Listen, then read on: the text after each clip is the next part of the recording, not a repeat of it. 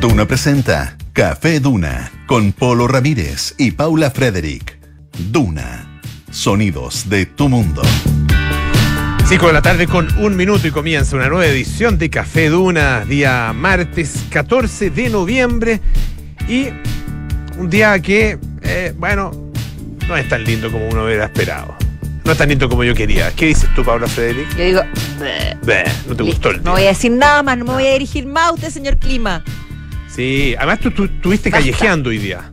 Yo te, yo te callejé cantidad sí, hoy día. can- eh, te sí, recorrí todo Providencia, varios, varios sectores, varias calles aledañas a las calles centrales, con un computador en la espalda. Sí, además andabas y una cargadita. mochila cargada de sueños. Oye, eh, Y- pero no te dio calor. No me dio- y- gracias, gracias, Rich.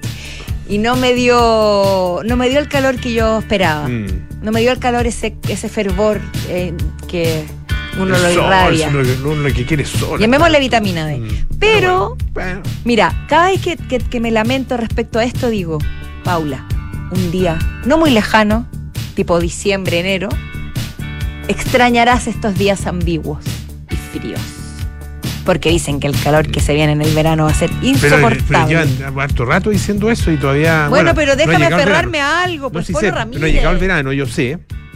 Yo entiendo que no, no ha llegado el verano, que falta más de un mes, de hecho, para que llegue el verano. Pero a estas alturas, en tiempos normales, ya estábamos asados de calor.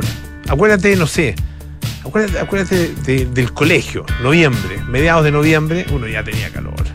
Sí. Así me acuerdo en, en- a fin de año, no sé por qué siempre lo hacían a fin de año. En el colegio nos hacían el test de Cooper. Hicieron el test de Cooper alguna vez, ¿no? Sí. ¿Sí? Me lo hicieron. Parece que no. Parece que no. Te acordaría, no, te acordarías porque era, eh, era muy exigente. Era eh, básicamente correr lo más rápido que pueda y avanzar la mayor distancia que pueda en 12 minutos. Ya, yo creo que no me lo hicieron y ya te conté mi triste historia compitiendo en los 800 metros planos. Si me hubieran hecho el test de Cooper, a la historia habría sido. Ya, pero eso fue en el Estadio Nacional. No, fue ¿no? en el Colegio San George. Ah, el Colegio San Que en ese minuto era como el Estadio Nacional para uno. Sí, pues, Porque de ahí salían todas las estrellas del atletismo.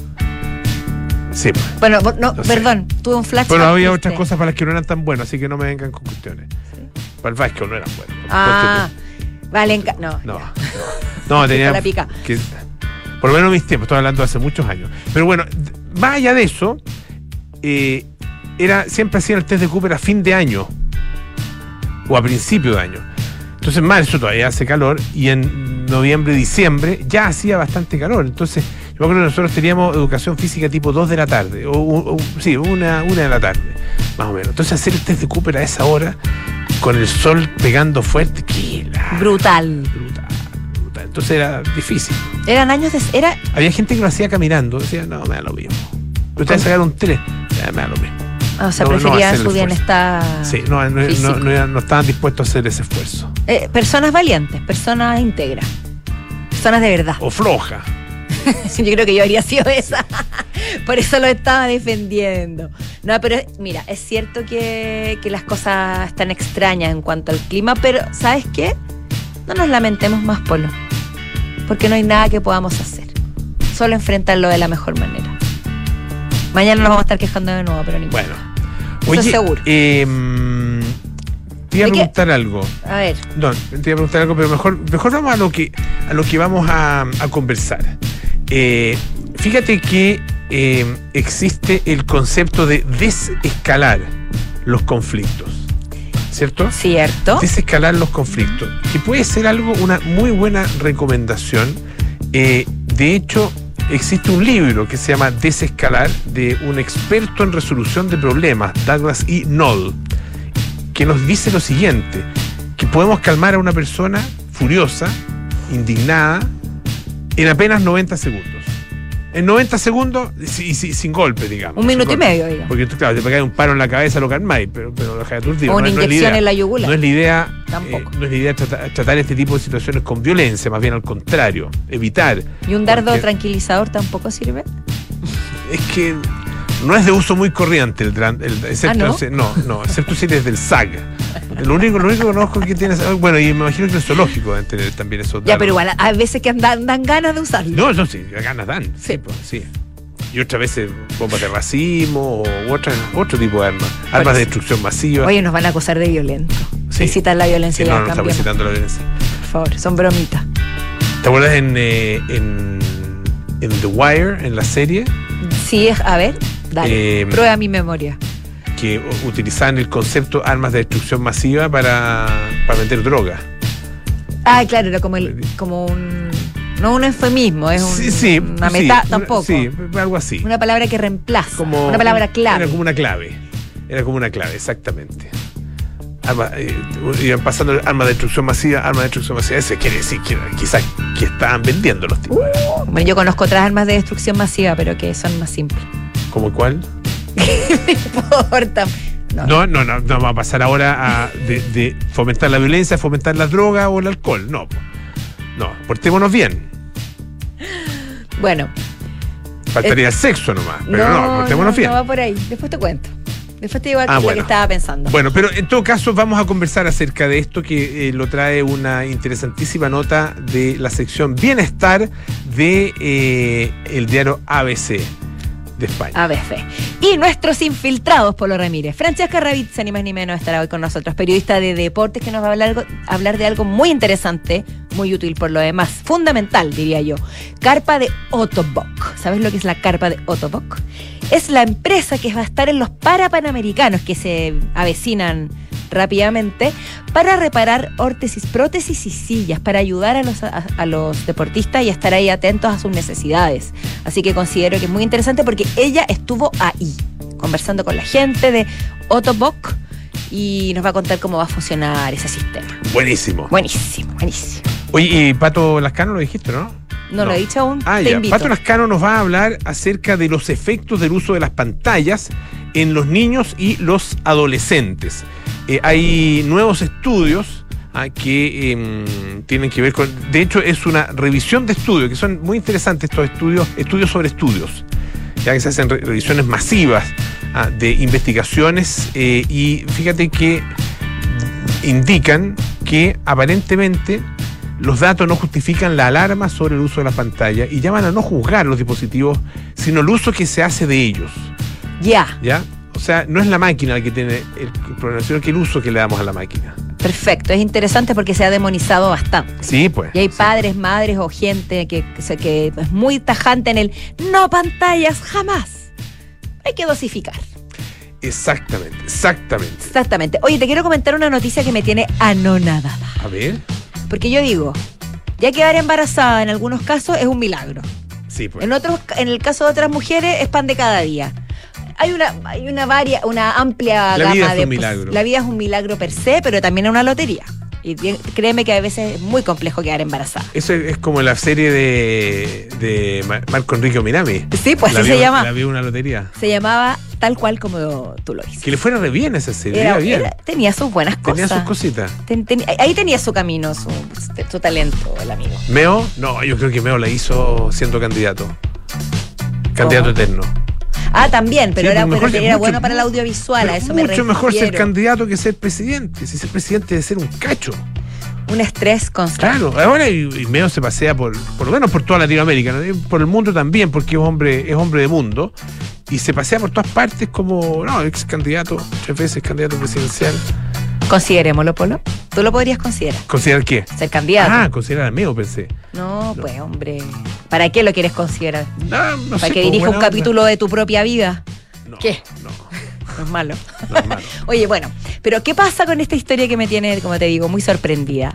Porque una mujer no solo quedó embarazada en Alabama, Estados Unidos, sino que quedó doblemente embarazada. Ya, pero eso, lo- es, eso es común, pues mellizo. No estoy hablando de mellizo, Ah, no está hablando de ni de trillizo, ni de Ya. gemelos, ni de nada por el estilo, nada de lo que tú te imaginas, porque esta mujer tiene una particularidad. Ella nació con dos úteros. No. Dos úteros. Y no contenta con eso, se quedó embarazada la perla en los dos úteros. Ya. Te voy- eh, mira, eh, ella tiene. Ella se llama Kelsey Hatcher. ya, Nació con dos úteros y dos cervix. ya. ¿Estás imaginando el panorama? O sea, dentro de lo que. la figurita sí, de Estoy ciencias tratando de naturales. acordarme de Biología. de biología del colegio, sí. Dos úteros, dos cervix. Y ella siempre. Esos dibujos que hacían del aparato reproductor que claro, femenino ya, pero el del aparato reproductor masculino era poco, poco halagüeño en general, que se- el que se utilizaba en general, en los libros, el que también uno tenía que dibujar así por... por eh, no estoy hablando de los dibujos que, que hacían en las murallas. claro, no, los eso dibujos otro- que se- eso- cuando se tiraban eh, av- aviones de papel con, aparatos reproductores. No, no, no, no, no, no, no, sino ¿No? que Eso el dibujo, Ah, la ilustración científica del aparato reproductor. Me acuerdo que alguien decía que parecía, el, era como el mapa de Florida. Ah, eh, no, era Florida, sino que era de Florida. con de Santi a la cabeza. Claro. Bueno, Bueno, pero es que me hiciste pensar que a nosotros no nos hacían dibujar para ese órgano masculino, No. solo femenino. Éramos ya. colegio de mujeres. ya. Eran otros tiempos. Pero estoy recordando, bueno, si alguna de mis compañeritas me está escuchando, por favor, ayúdame a recordar. Bueno, en todo En caso fin. hubiera sido importante que lo dibujaran también Para entenderlo mejor. para entender exactamente, pues. Es la mitad de la historia, gracias. Eh, bueno, pero eh, eh, volvamos a Kelsey Hatcher, no le quitemos Ya, ya, no le importancia, esta mujer es bastante única. útero. Ella siempre supo que su cuerpo era único. Da, obvio. Y ya tiene tres hijos. Mira la Mira. golosa. Ella ya tiene tres hijos. ¿Ya? ¿Ya? Pero se dio cuenta que estaba embarazada de uno de sus úteros. Ah, tengo uno, un- uno de mis úteros, anda. El útero extraño. derecho. Lo siento pesado. ¿Ya? Fue a una ecografía y el doctor le dijo, ahí hay dos. Y no Hay dos, están los mira. dos juntos. No. Están uno en cada útero. ¿Qué me dices? Qué locura. Dice, dice ella que, a ver, eh, a ver, no, no, no, el doctor, al parecer no, un experto en embarazos de la Universidad de Alabama, Birmingham, llamado Richard Davis, dice que muy por debajo del 1% de las mujeres nacen con doble útero y doble cuello uterino y tal vez 3 de cada mil mujeres pueden tenerlo. Y las probabilidades de tener un gemelo en cada uno es realmente una locura. Mira. Oye, pero para eso necesita que el hombre tenga doble, ¿Doble potencia? doble sueldo. Doble sueldo, eso sí. Sí. Ah, para ya. tantos hijos, sí. Sí, sí. doble sueldo por, por lo. O Sí. si ya tiene tres, esta mujer. Sí, Recuérdalo, pues, sí, y ahora claro, va a no, tener sí, cinco de una. Mucha, mucha gente. Cinco de una. Es una familia de muchísima gente. Oye, a propósito de familia, tú, eh, es que me quedé, me quedé pensando en esto, una nota eh, que trae Bio Bio eh, sobre el orden de los hijos. Ah, ya, buenísimo. el orden de nacimiento de los hijos. Recordemos que no solo son hijos nuestros hijos, sino que nosotros somos hijos a su vez. Somos por hijos de la tanto- tierra. Su palabra es nuestra historia. Ah, qué bonito. Ya, dale. Ya. Eh, no es la canción que más me gusta los Jaivas, pero. Pero a mí igual me gusta. ¿Te gusta? Sí. Sí. Un poco repetitiva.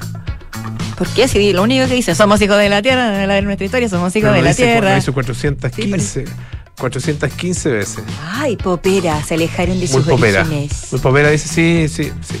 Pero bueno, eh, sí, nada es perfecto. Tiene, un- tiene una batería espectacular. Bueno, es que Juanita toca una batería espectacular. sí, sí, pues. ya. No se pongan quisquillosos ustedes. No, sí, no es tan mala en realidad. Cortila. ¿La tenemos por ahí o De no? hecho, la deberíamos Pa' que- escuchar en estos ya- sí. Somos hijos de la tierra. Su palabra. Ya, no sigo. Pon la canción si no quieres seguir. que- Eh, No, escuchando. pero no, sí. Es que, es que la música no, es que me pasa que encuentro que el, el estribillo es muy. No, no, es que como que va a ser mala, re buena. Retiro todo lo dicho. Oye, batería de aire. Están tocando la batería de aire. 1.cl, se lo están perdiendo. Sí. Eh, ¿Qué pasó con los hijos de la tierra? Nos No las sé dónde. De las ramas de la tierra. ¿no? ah, volvamos ya. Volvamos a, volvamos a esta nota. Sí. Gracias, Richie. Eh, fíjate que un estudio realizado por investigadores de la Universidad de Illinois, en Estados Unidos, indica que el orden de nacimiento de los hijos podría afectar en su coeficiente intelectual y en el desarrollo de sus personalidades. Mira, y por lo mismo los hijos mayores, o hermanos mayores, y los menores tendrían diferencias más allá de la simple diferencia de edad. Bueno, ¿qué, hicieron ellos? Utilizaron un diseño entre familias eh, y varios factores contextuales, edad, sexo, tamaño de la familia, estatus socio- socioeconómico los padres, bla, bla, bla, y controlar los factores que podían llevar a confusión y, eh, hicieron una conexión entre el orden de nacimiento y varios elementos de caracterización de las personas. Es un estudio grande, con 377 mil casos. ¿ya? Wow. Estudiantes secundaria, todos de diferentes orígenes. Mira, no hay grandes, grandes diferencias. ¿Ya? Pero Yo que me Pero- estaba creyendo la muerte por ser hija hay mayor. un dato que resalta levemente. Ah, dice esta nota. Levemente. Levemente. El primer hijo, o hijo mayor, tendría un CI, coeficiente intelectual, mayor que el resto de los hermanos. Mira, Pregúntame si soy hija mayor. tú eres hija mayor. Soy hija mayor. Ya. bueno, yo no, yo soy hijo del Ah, medio. no sé yo, pues. Así que imagínate lo inteligente que puede ser mi hermano. Debe ser una cosa- Para tener un punto Sí. de CI más que yo. Más que tú, no, yo no pensaba que era posible. Ahora veo que Pues sí. No, sí, sí es posible. Wow. Sí, imagínate que hubiera sido el mayor yo. Es que yo creo que eso fue Claro. justicia divina. Para que no te llevaras toda la repartición Claro, de, eh, de los dones. de dones. De los dones. Sí. Eh, ya. Eh, dice que la, mm, la diferencia, eh, que efectivamente una, los primogénitos disfrutan de una ventaja de un punto SI sobre los nacidos más tarde. No es mucho, pero, pero existe esa diferencia. Ah, eh, ahora, esto también se replica en otros rasgos, en rasgos de personalidad Eso me suena entre más, los primogénitos más y los nacidos más tarde. Sí. Dice, por ejemplo, a que los mayores, los hijos mayores, tienden a ser más extrovertidos, amigables y conscientes. Y que tienen menos ansiedad que los nacidos más tarde. Yo creo que la ansiedad, Sí, yo creo que, espera, espera, ser extrovertido o tal vez ser más sociable puede ser. puede ser. Porque los, los, los primeros hijos se llevan más atención, tal vez tienen que, qué sé yo, ser un poco más líderes de sus hermanos. le, le da más, lo- claro, dan lleva muchísima atención. Mucha atención de los hijos. de los pero la ansiedad yo creo Y de que la los- familia. de la familia, Claro, los de la abuelos, los tíos, pero, exacto. pero la ansiedad yo creo del primer, del hijo mayor también es fuerte porque tiene que hacerse cargo de sus hermanos. Muchas veces. Sí, bueno, depende, claro, depende de la familia, sí, sí. Pero Sí, digo, en, general, la- en, general, en general tiene un sentido de la responsabilidad, no sé, es tan, eh, eh, la verdad que es tan azaroso. Es que ayer justo estuve leyendo una nota sobre las características que tiene un hermano mayor. ¿Ya? eran ciertas carac- características muy marcadas. Y claro, era hiperresponsabilidad, sentir, sentir que llevas el peso en tus hombros, ser culposo. Ese tipo de cosas, yo, sí- al menos yo como hija mayor, las tengo.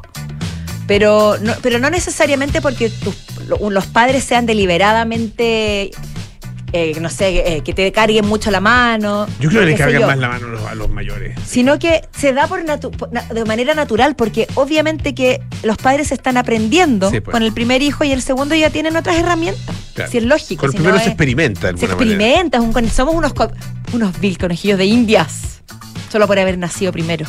Es verdad. Sí, pues. Yo no, yo no comete efectivamente muchos errores. Entonces, es- entonces Ahora, allí no hay No culpas, no, siempre hay... los corrige con el segundo, a veces lo sigue cometiendo. Y, y el tercero, y el cuarto, y el quinto, y el sexto. Claro, pero, pero, se, pero se supone que por lógica uno debería ir puliendo ciertas cosas. Y yo me acuerdo que yo de, yo tengo poca diferencia con mis hermanos más cercanos. Con el más chico tengo 15 años. O sea, Ah. sí. Saludos, Dieguito. Es mi bebé. Ya no Ah, está en bebé, pero fue mi Está en bebé. el colegio todavía entonces. No. Ah. Tiene 15. No, Tiene no, qui- no- no ha llegado a los 15. Ay, gracias, chiquillo. Gracias, gracias, gracias. Eh, bueno, pero el punto es que sí, pues yo me acuerdo que, mi- que mis papás eh, me, me- me decían, tú cuida a tus hermanos, se iban de viaje, me quedaba yo a cargo de ellos, Ah. eh, no sé, cosas que eran lógicas porque yo era la más grande. Sí. pues. No era porque yo fuera más capaz o porque yo fuera más responsable, ¿no? ¿Y cómo eras con tu hermano? ¿Buena onda? Somos súper unidos. Ya, son, Ellos, son- ellos lo podrán corroborar, pero yo, yo lo creo eso. Teníamos unas peleas ter- terribles cuando éramos niños. con mi hermano, bueno, pero, así ahora son, somos muy unidos. Sí. Así son los hermanos, así son las familias. Oye, eh, ¿te parece que hayamos un poquito de música? Porque tenemos harto que conversar sobre el, el tate quieto. Tate quieto en apenas 90 segundos. Talk, talk, it's my life.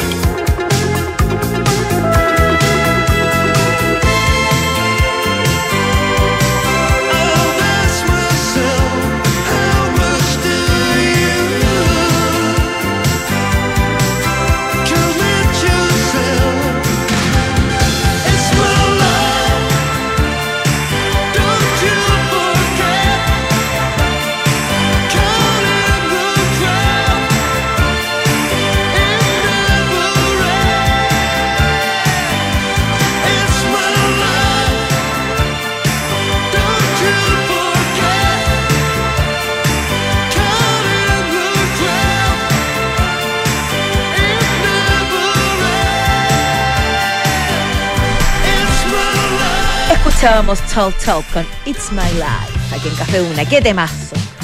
Me encanta. Oye, Talk Talk, eso sirve más que un golpe. Para Hablar. Hablar, sí. ah, sí, claro. po, Sí, por supuesto. O sea, es lo ideal. claro. O sea, Eh, sí, tiene que ser así. Tiene que ser así. Eh, qué complicado es lidiar con una persona que está alterada. Comienza di- diciendo este artículo de ABC.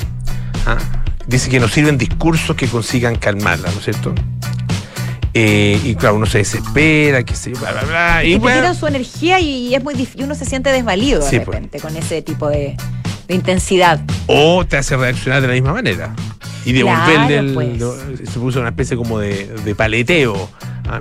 Y, y uno va tratando de pegarle más Sí, fuerte cada sí, vez al otro. Bueno, eh, por esto mismo, el experto en resolución de problemas Douglas E. Knoll publicó una guía para apaciguar una pelea. ¿ah? Que puede ser en la casa, con un hijo, que eso en pareja, en el colegio, ¿ah? En el trabajo. En el trabajo, por supuesto. ¿ya? Sí, Y pues.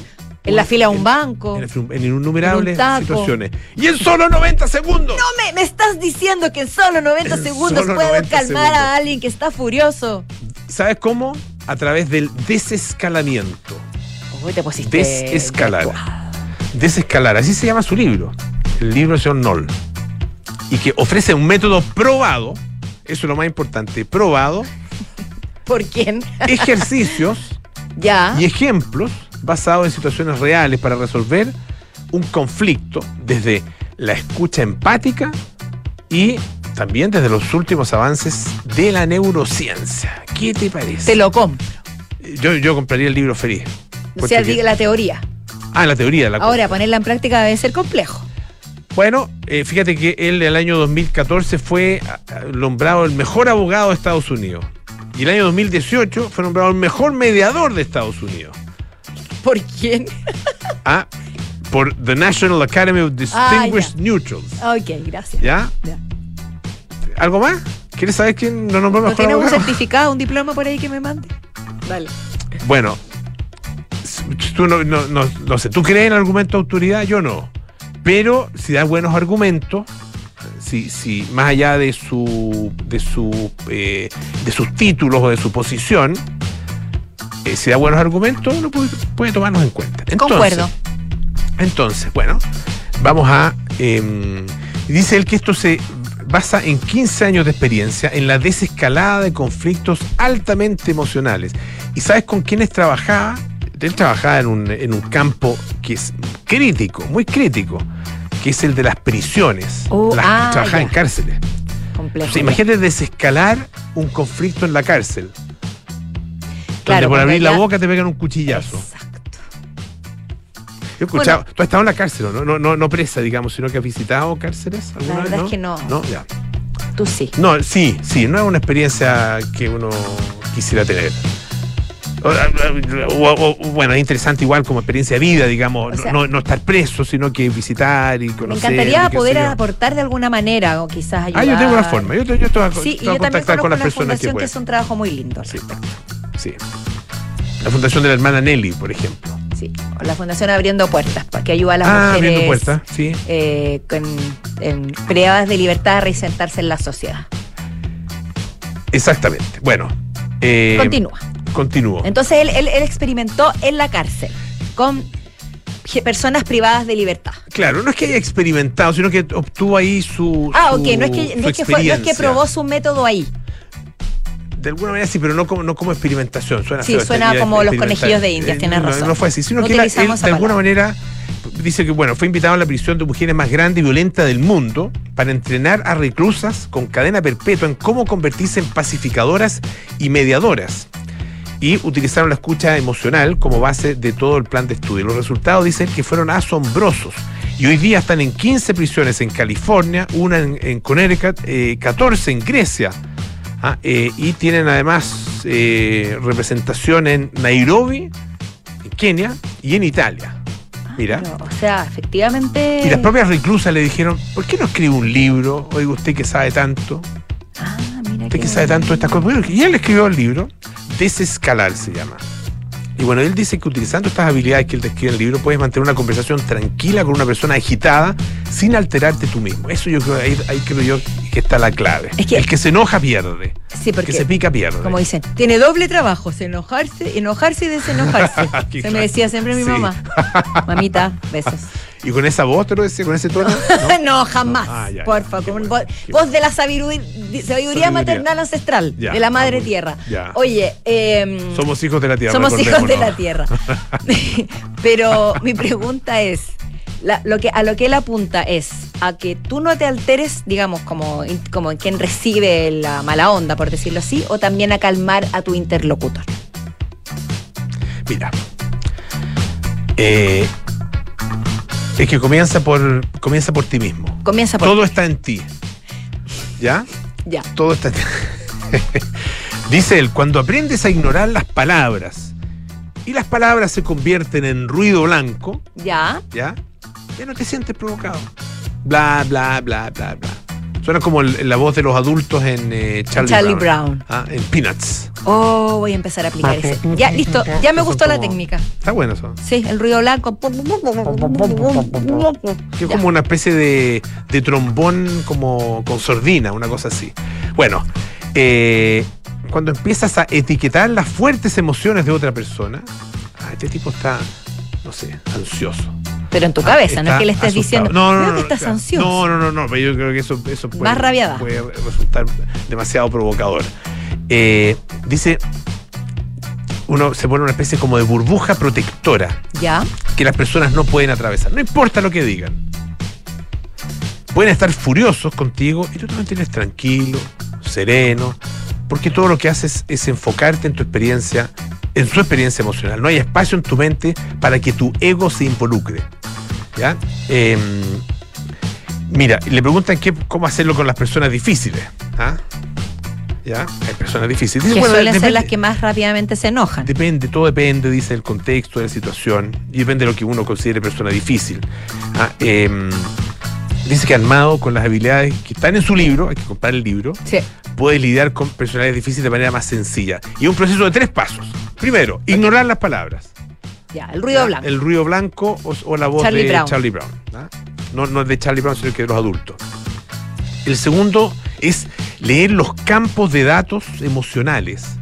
Darle, darle eh, eh, conceptualizar, digamos, las emociones que está teniendo. O sea, un poco abstraerse del contenido que está eh, saliendo por la boca de la Claro, persona claro. Y, y deconstruirlo, ah, Ah. decodificarlo. Deco- eh, Eso es. Eso es, decodifica. Muy bien. Y el tercer paso es reflejar, reflejar, dice, las emociones con una simple declaración. De tú. O sea, hablar de tú. ¿Ya? No de yo, sin usar el yo. ¿Ya? Ni hacer preguntas, Ya. sino que hablarle de tú. Solo una declaración sencilla con la experiencia emocional. ¿Cuál sería esa declaración? Eh, de- es que hay que leer el libro.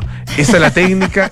dice esa es la técnica. Bueno, obviamente, si quiere vender el libro, el caballero. si- si Pero, tiene- oye, pero- si- esto sin spoiler. Esto sí, tiene spoiler, claro. Claro. Pero el libro, el libro lo quiere vender, pero me imagino que vendrá algún tipo de entrenamiento, porque yo creo que es tremendamente difícil dejar, no dejarse llevar por la ira. Por, por ejemplo, a mí que me pasa que cuando alguien me habla muy golpeado y está muy iracundo, a mí me empieza a tiritar la pera. Y me empiezan, ganas de- me empiezan a dar ganas de llorar. Ah, ah, Ya. Es, es mi verdad. Ya. La- o sea, Me afecta mucho La- emocionalmente. la rabia del otro. Sí. El insulto, la rabia, los gritos. Pero cuando insultan, te insultan a ti. A mí. Ah. Pero ¿quién te podría insultar? Me ha pasado. Pero Paula, ¿quién podría Sí, pero ¿Quién? pues, te juro que puede pasar. No me lo imagino. No me imagino llegando a esa situación. Bueno, me lo imagino, sí. Pues, ¿Te lo acabas de imaginar? Me lo acabo de imaginar. Ruido blanco, ruido blanco. pero no sé qué, no sé qué podría generarlo. Oye, hay que comprar el libro entonces, una vez que lo leamos, le vamos a dar entonces más instrucciones Pero de ya cómo manejar. ruido blanco, decodificación, eh, Charlie Brown Charlie Brown, eso. Y, y tú. tú, hablarle Y a tú, tú, tú, la persona. Oye, vamos a una pausa. Se Pero vienen los para, panamericanos, sí, pues. Oye, este, este, este fin de semana Este comienza. fin, el, el eh, Viernes. perdona, el 17 El viernes. comienza, ¿no? Este viernes 17. Sí, sí, sí, toda la razón. Sí, ¿Viste que el presidente fue, subió al cerro en bicicleta? sí. Esto en preparación o sea, no es que él vaya a participar, obviamente no juego, pero, pero sí como. Para, como simbólicamente para dar inicio. Involucrarse y dar inicio. Bueno, sí. se vienen los Parapanamericanos Santiago 2023. No puedes dejar de ver la nueva docuserie que en la zona tercera se llama Sin Límites. Historias de supercampeones. Son ocho historias de deportistas paralímpicos chilenos, su lucha y esfuerzo por convertirse en campeones. Se encuentran los capítulos en la tercera.com. Pausa y volvemos con más.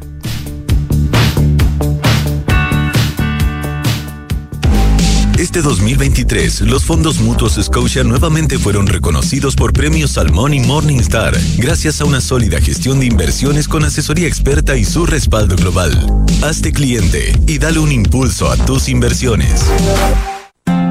Edificio Lift de Hexacón Inmobiliaria es un espacio para vivir en la mejor ubicación de Vitacura, en un barrio exclusivo a pasos de todo lo que necesitas. Vive conectado con el diseño y la ciudad en departamentos de dos y tres dormitorios con próxima entrega. Visita el espectacular piloto en un proyecto donde la arquitectura está concebida desde el atrio principal, lo que define un estándar residencial superior. Conoce más en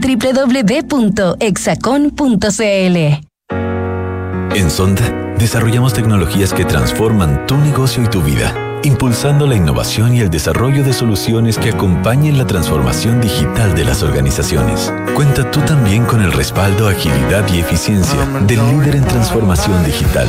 Descubre más en sonda.com. Sonda, tecnologías que transforman tu negocio y tu vida. Sonda, make it easy. Amor, ¿crees que todo salió bien? Sí, mi amor. ¿Y sabes qué es lo que me deja más tranquila? Que sé que mi mamá hubiese querido apoyar a María Ayuda. ¿Y cómo? mi amor, al contratar los servicios funerarios, estamos aportando a cientos de niños de la Fundación María Ayuda, que trabaja por rescatar la dignidad de las niñas y niños más desvalidos, dándoles un hogar a través de sus diversos proyectos. Acércate a nuestras sucursales y recibe toda la información que necesitas. Atención personalizada a las 24 horas. Más información en funerariamariaayuda.cl. Estamos contigo cuando más nos necesitas. Equipo, tenemos que aumentar la productividad y reducir costos. ¿Alguna idea? Podríamos crear una reunión para reunirnos a discutir cómo aumentar la productividad. Eso. ¿Y cómo ahorramos? Mm, ¿Podríamos cambiar el proveedor de papel higiénico? Perdón. La mejor manera de ahorrar y aumentar la productividad es con Defontana, el ERP líder que integra ventas, contabilidad, recursos humanos y mucho más. Da el paso ahora en defontana.com y crea hoy tu cuenta gratis. Defontana, pensemos digital. ¿Qué es tener socios? Es compartir los mismos intereses, plantearse los mismos objetivos, generar relaciones duraderas. Es coinvertir. Por eso, en MB Inversiones no tenemos clientes, tenemos socios socios unidos por la misma pasión, hacer crecer nuestro patrimonio. Este año, al cumplir 25 años, renovamos nuestro compromiso con nuestros socios en la coinversión. Únete MB Inversiones, seamos socios y coinvirtamos. MB Inversiones, desde hace 25 años, coinvertimos. www.mbi.cl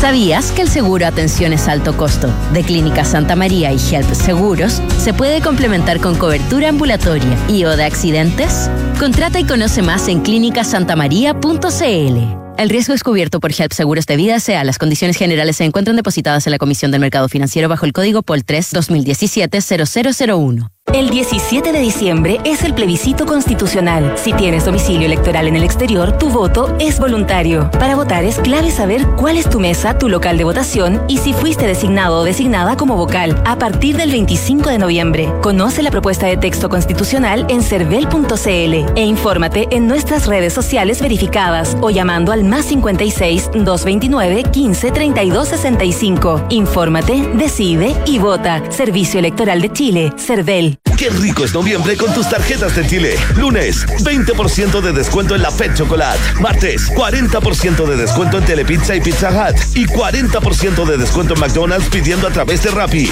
Miércoles, 30% de descuento en Doggies, Mamut, Tommy Beans y Juan Maestro. Jueves, 30% de descuento en KFC, Wendy's y China Walk. Viernes, 30% de descuento en bebidas preparadas en barra en Starbucks. Conoce tope y condiciones en bancochile.cl. Banco de Chile. Qué bueno ser del Chile.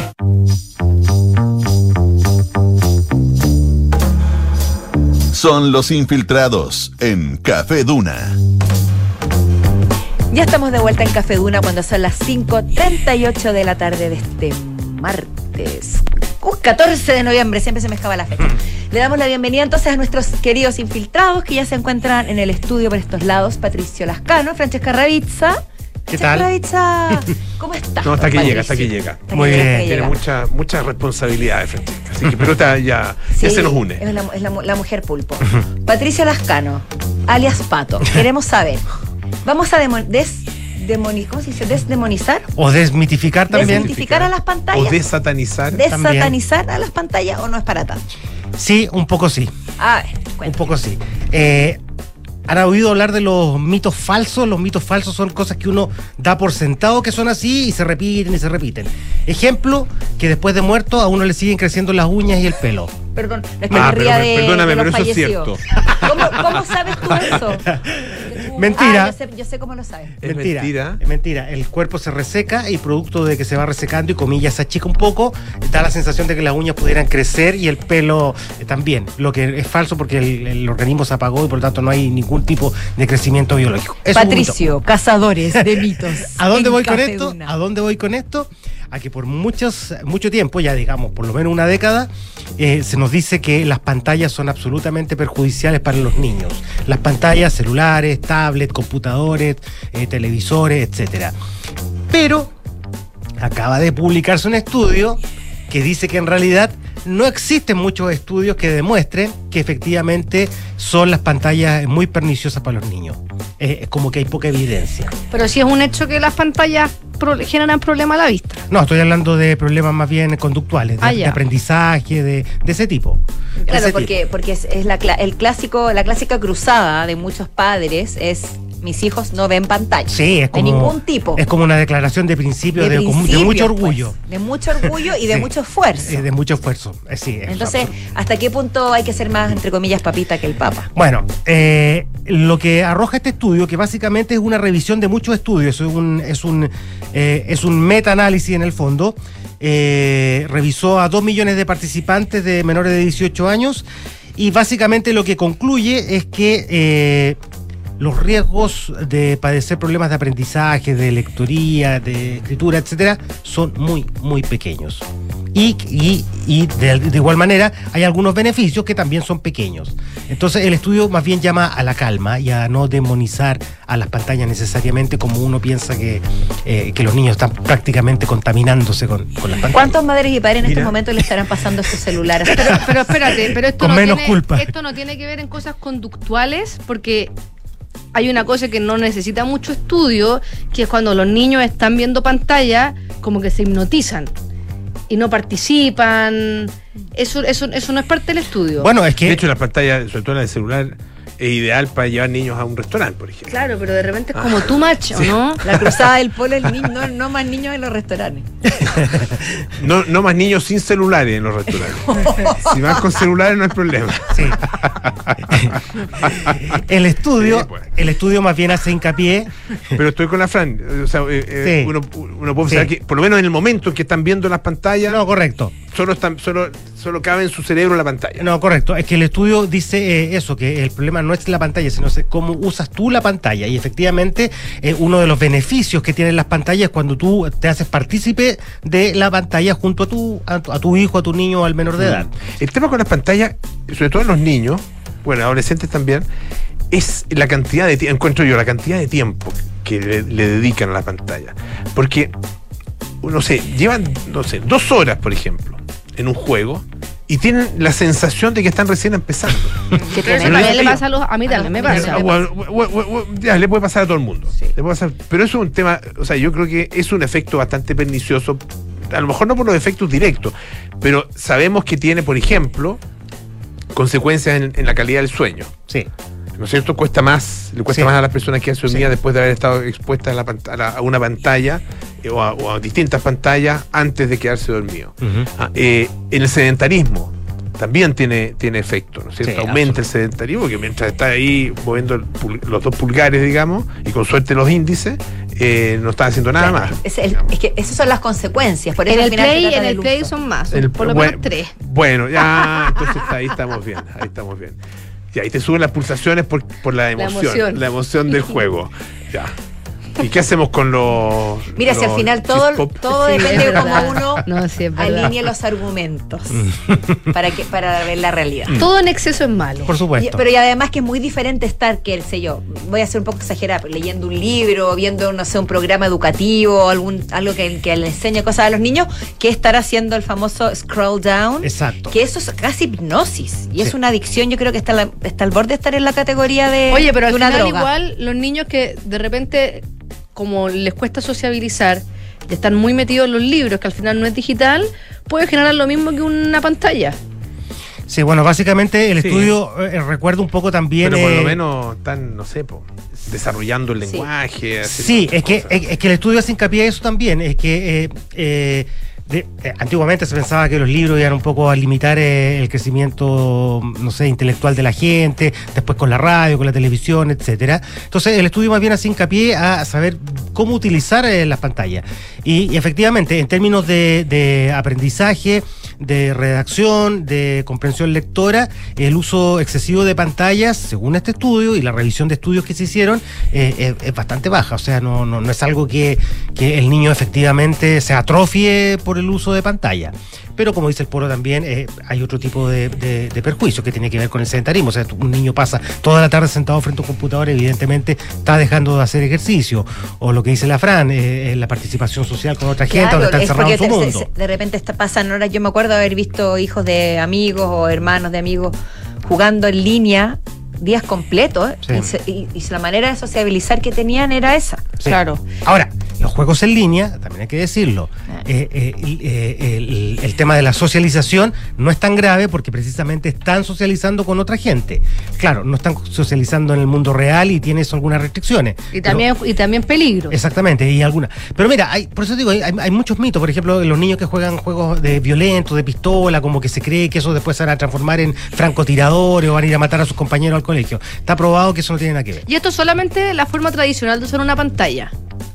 En el sentido de estar con un celular, en un computador, no estar usando la tecnología, por ejemplo, para aprender. No, o por eso digo. el Wii, no, no. pantalla. El, el estudio dice que la pantalla utilizada para eh, fines educativos es súper recomendable. Claro. Y sobre todo si está con, si el menor está con adultos. O sea, no hay problema en eso.